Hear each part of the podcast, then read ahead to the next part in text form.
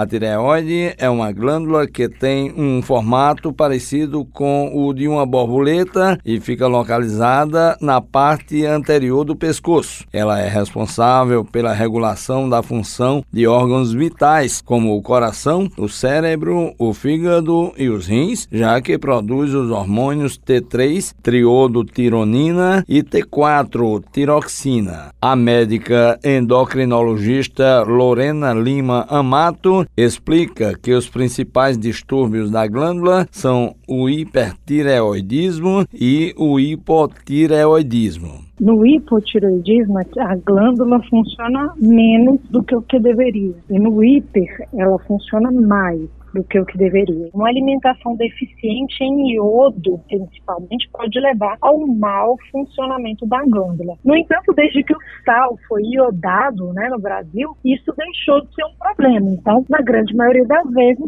ninguém vai ter deficiência de iodo a ponto de ter uma disfunção da tireoide. A médica afirma que são vários os sintomas, tanto do hipo como do hipertireoidismo. O relaciona ao baixo metabolismo, já que a tireoide é responsável pelo metabolismo. Quando ela está funcionando pouco, é tudo relacionado ao baixo metabolismo. Quando ela está funcionando muito, é relacionado ao aumento do metabolismo. Então, o hipo, a pessoa ganha discreto peso, fica lentificada, tem inchaço, tem sonolência, queda de cabelo. Já no hiper, a pessoa sente taquicardia, perde peso, tem insônia, irritabilidade. Basicamente isso. Em alguns casos pode ocorrer câncer na tireoide, mas há tratamento que diferencia do que é feito em relação ao hipertireoidismo. No hipo, a gente repõe o hormônio tiroidiano, que a glândula não está produzindo, no hipo, né? No hiper, tem vários tratamentos de medicações que inibem a tireoide, eventualmente até a retirada da glândula, para controlar esse excesso de hormônios que ela está produzindo. E no caso do câncer, é retirada cirúrgica invariavelmente.